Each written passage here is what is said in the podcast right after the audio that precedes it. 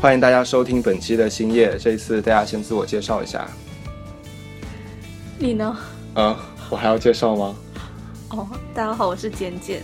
对我前天刚看了《少女我的少女时代》，然后就哭了半个小时。但是想了一想，好像并没有找到自己的少女时代，就是一个很悲伤的故事。大家好，我是莎莎。听到他刚刚说，呃，《我的少女时代》这部电影，我我也是非常的期待。然后我就是这个周末要去看，期待我也会跟他一样哭半个小时。呃，大家好，我是商商。说到少女，其实从来都不是一个很少女的小少女，向来是一个女汉子。呃，希望大家接受我汉子的一面。好，那今天今天我们这个简简就抛出了一个问题，就非常非常强烈的在抒发自己每天的朋友圈被各种转发，被这种转发刷屏，然后你觉得应该说什么？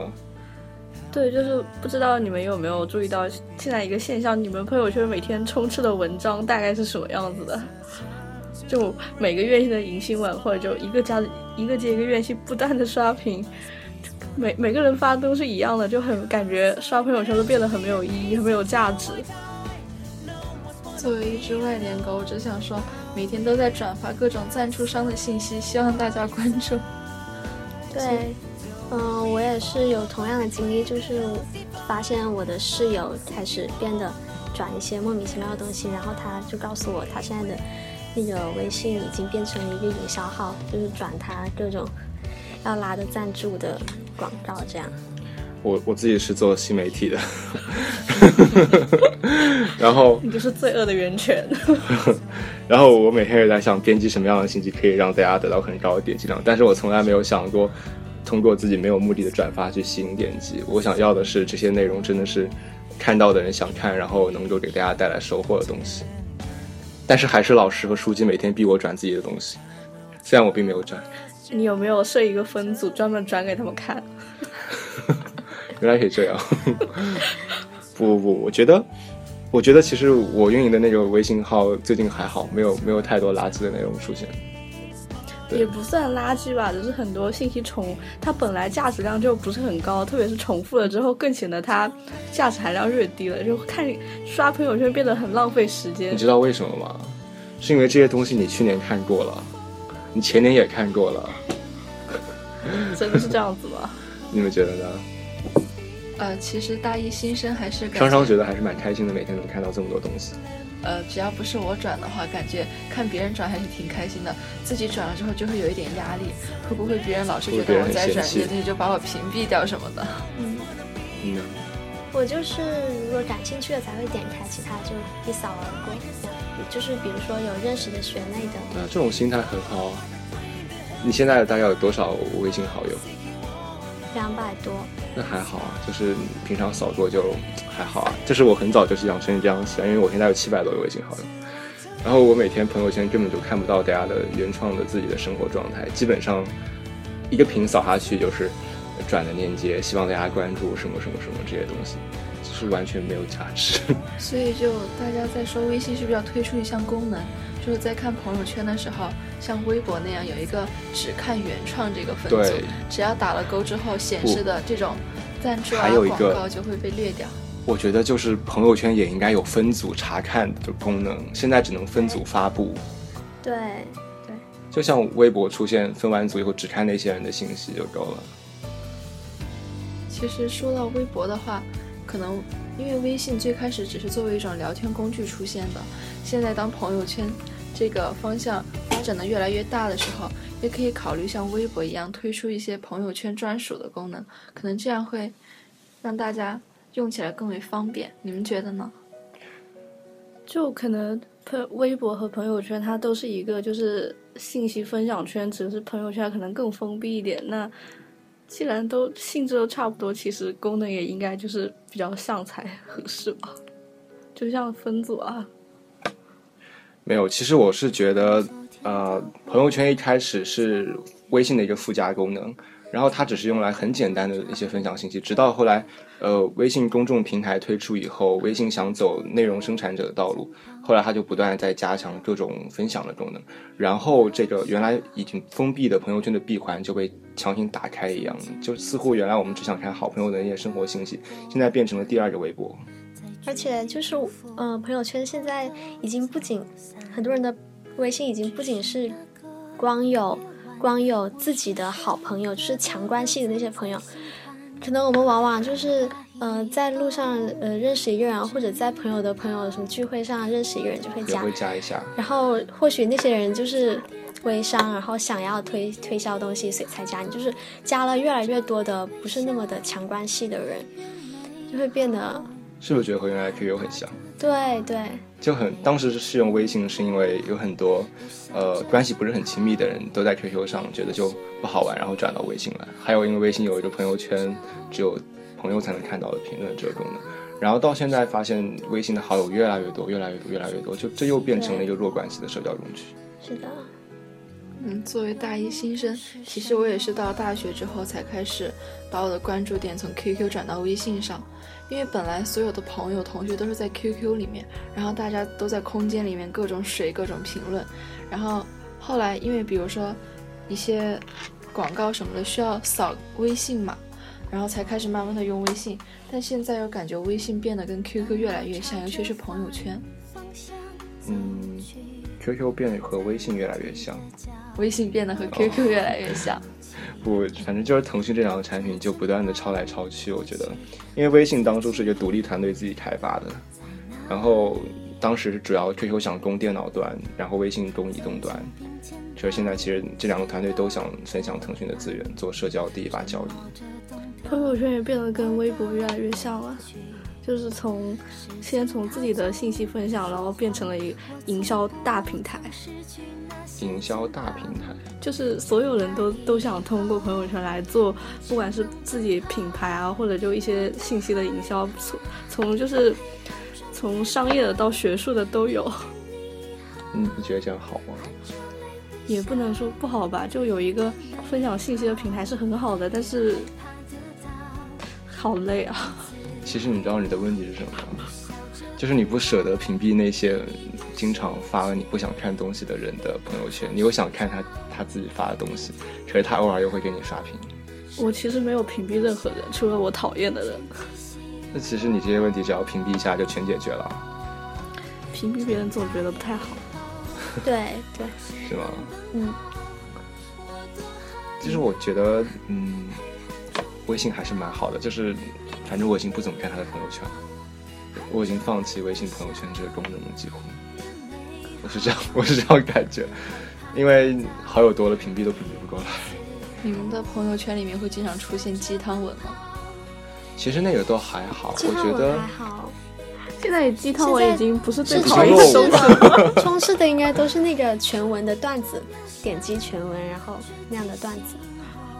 哦，你们没有被刷屏过吗？就是就是要点全文，然后啪出来下面一小段那个东西，，对，就是有就是还还不是公众反转的东西。的段子。哦，还有一段时间被发红包刷屏，就是有你给我发一个红包，我给你怎样怎样，然后贴出红包截图，然后这就会成为一条朋友圈，被那个刷了很多次。其实我觉得朋友圈这种小圈子还是蛮有意思的，就它本来还是挺有意思，然后它可来可也可以变得更有意思，但是就是很多人没有，并没有去把这个东这个小圈子发挥它的价值，就是自己没有做一个分享有价值信息的人，然后就导致这个东西越来越无聊。我我觉得是就他们没有珍惜自己的羽毛，就是他们并没有想打造自己的朋友圈，给别人留下一个什么样的形象，就是觉得无所谓，反正就是我我的这些好友资源，我就大量传递我想要传递的东西给他们，然后从中获得自己想要的东西，并没有想别人的感受。对，有时候朋友圈变成变变成那种感觉，就是就是呃日常生活自我呈现的一个部分，就是你想给别人呈现什么样的形象，有些人会刻意打造自己的形象，然后但是有些人就把自己就是把利用朋友资源来当营销账号了，已经。屏蔽掉吗？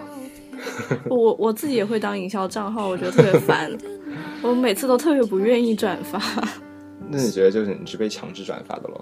就是你觉得你不转发就我我不转发，我心里面过意不去，就觉得对不起这么多人。但是转了，我觉得很对不起自己的朋友圈。所以就是当你们想发布自己的生活状态或者什么情感事件的时候，会更愿意发在朋友圈里面，还是在微博上发布？以前是发微博，后来发朋友圈，然后现在又改回了发微博，因为朋友圈已经不像那个朋友圈了。对，我也觉得，就是我以及身边的人有像他这样的趋势。我是我是觉得微博关注的人挺少，知道微博的人也挺挺少的。可是我妈知道，就 就突然觉得什么东西都不能发微博，然后呃。其实我是把朋友圈当做一个存档来用，对，你们有你们有这样用过吗？就是有的时候觉得比较重要的东西，就转一下或者收藏一下。对，然后有的时候去过，就是有过有过什么经历，或者有时候什么觉得自己拍的哇超好看的照片，然后 po 上去一下当存档来用。哎，其实我照片发在那个 ins 里面。你还你还用那个东西吗？对啊。每次都翻墙不是很麻烦？翻不麻烦，下一个 app 就好了。嗯。哦，你们真的是蛮坚强的，所以大家就觉得微博开始又火起来了嘛？因为朋友圈被可以说是被滥用了。可是你们有看微博今今天发布的 Q 三财报吗？他说他说这个微博的移动端的广告收入同比增长百分之一百三十六，就是就是微博端的移动广告收入达到了六千七百六十万美金。你们不觉得其实是更多的吗？比甚甚至比微信多得多。对，微博上很多那种就是粉丝很多的大 V，呃，不是明星，像那种什么笑多了会怀孕之类的，这样这种这种微博呃号，其实他们就是盈利的能力是很强的，他们就是发一条广告可以收很高的费用。就比如说收几百或者几千，或者是有的是几万，对一条发一条广告，所以还蛮蛮蛮，我得知这个的时候还蛮惊人的。但是，但是其实微信和微博的玩法是不一样的。首先，首先来看的话，是使用者对于微信的和微博的期望是不同的。因为在微博上，他已经预期到会有很多自己所不关心的信息，所以他会很快的刷掉。但是在朋友圈中，大家会觉得可能都是我我的朋友所发的东西，我会更我会觉得他们的信息对我可能更具有可信度。然后在微博上，就是微博上的一些大 V 所发的东西，都是经过自己精心编辑出来的东西。可能不会那么令人讨厌，你会觉得？有的时候是甚至加上段子了以后，很多人觉得还蛮好看的。是的，还有就是，嗯，很多微信的公众号用来关注的，就就是希望在上面看到一些正式的通知什么的。但是在微博，就是更多的时候是娱乐的时候会刷一下微博，所以对微信和微博的功能预期就不一样。所以当微信也就是开始更多的娱乐化的时候，就会感觉。并不像原来的朋友圈了。就你们都是一个统一的看法，觉得朋友圈变味了吗？莎莎还是觉得怎么觉得？我觉得还好。就是你加的朋友们还没有那么凶残。对对对对。知道这个问题怎么解决了吗？我我有办法吗？毕竟大三狗了，没有办法。这可能是你平常就是因为担任的职务比较。关键，所以很多很多朋友都来加微信。我可能因为加的都是同样圈子，就是重复、重复、重复度太高了，然后大家转的东西都一样。是，就还是看你的朋友们是什么样的，然后对你的朋友圈影响就是完全不一样。嗯。所以这个时候，如果就是出现了能够代替朋友就。原本的朋友圈的初衷和功能的产品，我觉得我可能就会义无反顾的去用。但是你的朋友不一定都在那边，所以这个时候微博就非常好，因为微博跟原来的朋友圈基本上是重复的。不，这个话题可以引稍微大一点来看，就是你你们发现，就是包括昨天昨天阿里说退出退出美团的全部的全部的股份。但是我觉得，我觉得这其实是腾讯通过社交反攻了原来的那个支付宝，就是几乎必胜的一个一个战场。腾讯通过微信端，然后重新激活了财付通，然后让它的一个移动支付再一次和支付宝站在了同一平台上竞争。可是，可是在人们粘粘度使用非常高的 SNS 上，当微当微信出现这样危机的时候，会不会出现一个逆转？也就是腾讯不再像过去那样，它的支付途径有很大的优势。嗯，说的太长了。对，得好好思考一下你说的这一段话。我说大概意思就是，呃，原先 BAT 中的阿里，它凭借起得早、吃得早，然后它的支付宝打通了大量线下，然后又通过呃，包括像大众点评和美团这样，呃，合并了以后。就有大量的线下团，哦，还有线上团，就是 O2O 全部是由支付宝来承担的。然后腾讯在赶在起得晚了以后的基础上，它通过微信端的支付，然后通过社交软件强行拉动起了自己的移动支付，包括像入一百人以上的群必须绑银行卡，哦，对，然后还有还有什么？我想想啊，还有发节日红包必须绑银行卡。收红包，红包提现必须绑银行卡，这样的手段，使得自己原来落后很多的一个线上支付和线下支付的一个一个领域上，快速的赶上了支付宝。对，这对支付宝确实是一个挑战。不过支付宝最近应该有出很多，像它已经开始弄一些像信贷支付这些，就是蚂蚁花呗还是什么？是叫蚂蚁花呗，就是这之类的信贷支付嘛，以前是没有的。然后还有是。嗯，我我之前看到一个，就是在双十一的时候，就说呃，支付宝、阿里从从中怎么一个很大的盈利是它那个，像我们平呃第三方支付平台嘛，我们付款了以后，付到支付宝上，但是呃收货的时候，就是确认收货的时候，钱款才会打到对方。的账上，所以中间其实有一个七到十五天，但有一些人是不会，就是收到货以后立马确定支付，所以中间就会有一个呃钱款停留在支付宝的中间这样一个时间。这笔钱支付宝不能动，因为有法律规定。对，但是他们 他们可以，就是他们好像现在想要转向一个像金融机构这样，他们就可以利用这笔钱去做一些什么。然后会得到利息啊什么之类的。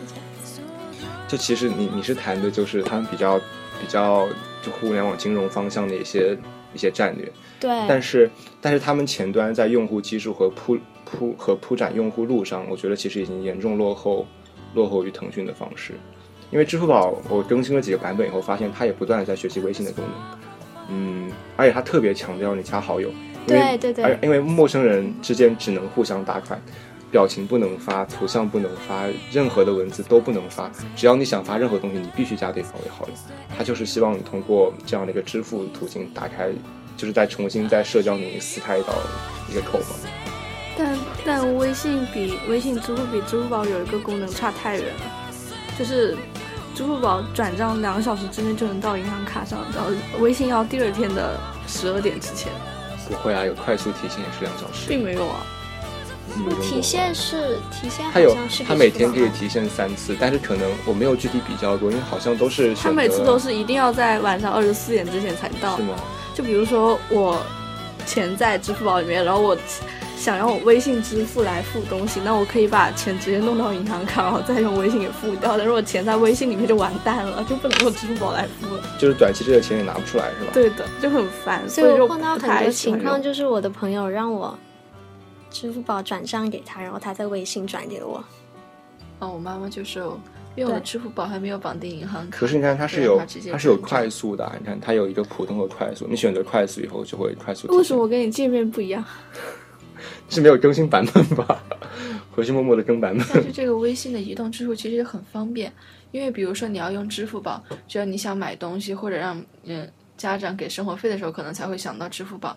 但是你的微信几乎是每每天可能随时随地都在用，然后你发现你可以用它聊天交际之外，你还可以用它来支付，然后这个的方便程度就会很高。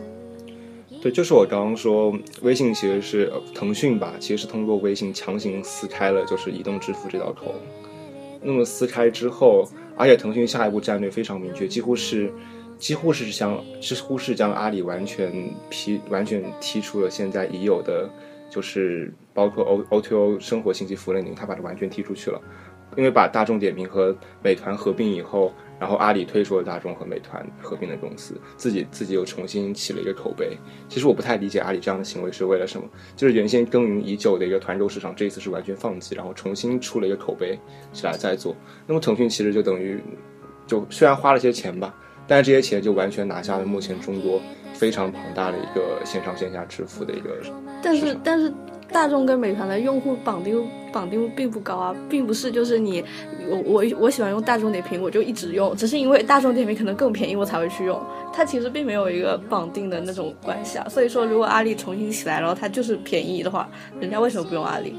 但大众和美团有个优势，就是商家的绑定。地推的优势，就口碑现在做起来最大的困难其实是两点，我觉得第一点是要需要需要和大量的线下的商家签先协议签合同进行团购的合作，可是大众点评和美团已经和很多商家签订了独一的合作协议，就是你和你和大众和美团合作后就不可以再和其他第三方的一些团购网站进行合作，就不可以拿到他们的团购订单。第二是大众点评沉淀了大量用户对商家的优质评价这些内容。呃，百度其实也在做 O2O，百度做是百度糯米，对吧？但是百度糯米最近虽然烧钱烧得非常厉害，它有大量的现钱进去，把团购价格打得非常低。可是我在买百度糯米这样的一些团购产品时，我发现那些商家的用户评价都非常少，有的可能是，呃，大概四五星的商家，可能只有两三个带图的评论。所以我会我会跳回到大众点评，然后再去。看大众点评中这个商家的用户评价，看了好不好以后再回糯米去买，这种行为是非常奇葩的，而且我觉得也只有 只有我才会做这样的行为。并不啊，我也会做，我觉得不奇葩，这是一个经济理性人的行为。但是但是我觉得这样做的人毕竟不会很多，很多人其实还是方便的，就在哪里买。那么这个对百度其实被对百度糯米其实是最最受伤的一点，就是它没有大量用户沉淀下来的内容，而大众和美团拥有这些内容。嗯，其实有的时候很多时候就有这种体验。只便宜几块钱，我宁愿选择，可能知道他们是一个地方一个产品，但我就愿意选择直接在这个地方买，因为更方便，然后也有这种从众心理吧。对，就是方便最重要。哇，今天怎么觉得一开始讨论的问题是微信、微博什么的？我一开始想说，其实是怎么做一个价值传递有效价值的人，然后扯得很远，扯到扯到腾讯和阿里的。O to O 的这个战略方面，其实，呃，你你有什么看法吗？对于阿里巴巴现在的这些行为，我觉得他们是有想要往互联网金融方面发展。阿里其实布局布的很大，而且他收购了很多公司，阿里旗下收购了很多金融公司，而且他也把淘宝和支付宝都拆出去了。而且他是有像他做了这么久的，像呃什么网购这些，他是积累了很多数据，对于他以后想要做信贷啊或者什么金融。那你这么一说，好像就突然理解为什么阿里要退出 O2O 市场了。也不能说退出吧，就是放弃了耕耘很久的这个市场。他想做更高端，对，是更就是不想不想再做这个。哦，我我前段时间，我前些时间去去和一个同学的时候，听一个同学面试的时候，就是得到一种理论，它是从《三体》中得到的。叫呃不同的上层、中层和下层的生态吞噬理论，你们听过吗？没有，没有。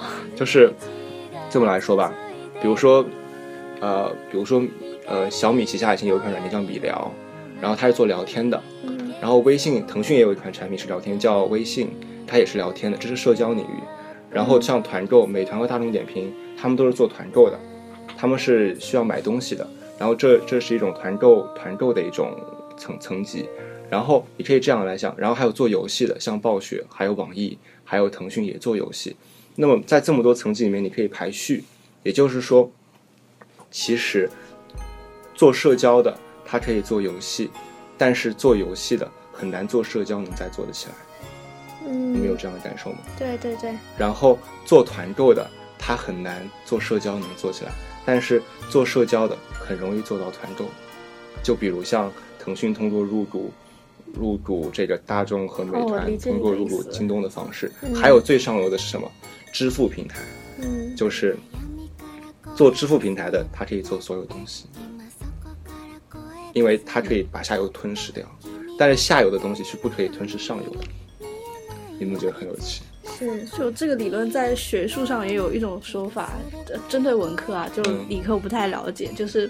它其实也是像一个三角形，就是第一等级是历史学、哲学、文学，然后第二等级是政治学、社会学这种社会科学类的，然后第三等级就到商商管理学，就是商院，还有还有呃经济学算第二等级的，它是社会科学，然后就是管理学，还有新闻。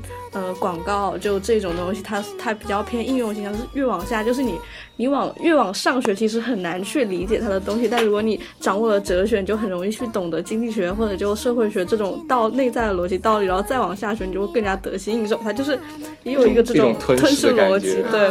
哇，突然觉得好棒，好高端。对，就是其实还是很多东西在我们就身边，但是我们可能没有思考这么复杂。但我有点不理解，就是我觉得社交软件应该是用的最多的，就是对更方便的。为什么它不是在那个吞噬的顶端，反而是支付？支付这方面要看你从什么角度来看。如果你在你在一家平台级公司来看的话，社交是一种聊天工具，它是一种交流工具，而平台支付它又是一种支付工具。其实他还是没有这么理解。我想想，我是不是记错了？我们从朋友圈扯扯的有点远，是吗？对，好像我想一想，我想一想，应该是，好像是应该社交是最顶级的。然后，嗯，我不太记清楚了。对对对，应该是社交。如果按照这理论，应该社交最顶级，然后支付在下一层。嗯，你你你有反应过来吗？社交的受众更广吧？社交的。可社交究竟是不是最顶层呢？但是我觉得我知道的社交软件是其他的，相比其他的软件是最多的。也就有时候我也会很困惑，像微信、QQ、陌陌、微博、巴拉巴拉，全部都是社交的。如果他们没有一个自己特定的方向，自己最典型的一面，然后他凭什么吸引我们去用？因为有需求。这个我觉得，我觉得我知道怎么解答我刚才那个有点记不清楚的问题。社交社交应该是最顶级的，因为你们可以从从 BAT 来看，对，从 BAT 来看的话，腾讯什么都能做，但是但是阿里就做不了腾讯想做的那个东西。对，我觉得应该这么理解，就呃，人类社会就是最基础的东西，就是人，人和人之间就和各种各样很复杂的关系，然后才形成了各种各样的组织啊，包括就呃。从小的组织，然后到什么政党、国家，全都都是由人组成，所以人和人之间的关系才是最，就是特别复杂的东西，在比较嗯，就一个基础吧。对，很多东西都要建立在人和人的相互交通、就沟通交流这方面。你看，短时间来看，像我我们我们这一代人一开始的沟通方式是电话，然后到第一次大规模迁徙，我们的联系方式是，其实应该是邮件。你们觉得呢？对，大规模第一次知道邮件。然后邮件第二次大规模迁徙的应该是 QQ 这种工具了，就即时通讯了。然后再一次第四后面一次大规模迁徙就是到微信，但是微信这一次非常频繁，因为大多是从 QQ 电话直接引向微信的。对，那你们觉得会不会在后面还有一次大规模迁徙？那要看科技的发展了。就我以前也不知道会有网络啊，会有邮件啊这种。其实网络很早就出来了，就是其实，在在那个就是网络在邮件那个时代的话，就是即时通讯其实已经是可以的了。可是那个时候还没有人做出即时通讯。就是科技现在虽然发展的很快，但是我们使用的人类发明出来的科技其实非常非常小一部分的。嗯。但是这些创新者们其实就在基于这么少的科技的基础去不断开拓人们的需求。有时候我会感觉有点返璞归真的感觉，就是曾经有纸质邮件到电子邮件就会有很大的争论，然后现在微信、QQ 用的多了，反而觉得有时候是不是要发一下短信，然后才觉得不一样？不，就是通知事情的时候，就是更愿意用短信了，反而。我们一开始说话是互相说话用耳朵听，然后我们到达了用文字传递，现在我们经过 QQ 通过微信培养，又回到了那种。用语音来说话的这样，这其实就是一个闭环，你发现了没有？看，我觉得看需求吧。就语音可能是人类的本能，就是跟别人讲话，就会倾向于就是我说给你听。但文字的话是经过一定要会经过你脑子里逻辑的思考，你把你想说的东西提炼出来。就为什么呃特别忙的时候，我最讨特别讨厌别人给我发语音，就是你要听听完之后还要想他在讲什么。如果他给你发文字，你就一眼能就是能看到他说的重点是什么，然后他需要你去做什么。是这样，最忙的时候，最忙的时候，我想别人给我发文字，我给他发语音。对，这个是挺理想的状态。但是你为了沟通的顺畅，你还是就是要给他发文字会更快一点。你你太不任性了。就 其实我也很文章，就说 文字是最有效的表达方式。对的。因为有时候突然别人甩给我一个四五十秒的语音，然后周围又比较吵，又没有戴耳机的时候，我真的快炸了。其实是我们现在更习惯于通过文字获取信息。因为因为听听一段语音，当语音很长的时候，我们就很难从中还记得一开始他说的信息。而且不是每个人表达就是会带很多啊，然后啊就是怎么样这种口头上的词，突然断。不是每个人的口头表达都有这么有逻辑性，然后让你能一下子就能抓住重点。还有其实语音和文字，我觉得有点像小说和电视的感觉。你看到字，你自己会有联想，然后那种氛围，你自己会。就会有一种构想，但你听到语音就觉得已经被确定了，就像你看到电视里面真人的演员一样，好不好就是那样了，就就可能会更少一种氛围。天啊，我觉得今天是本期节目播了这么久，唯一一期没有聊感情，还可以聊这么久的，这不容易。行吧，那我们今天就就这样吧。OK OK，行，谢谢大家收听，拜拜，拜拜。拜拜。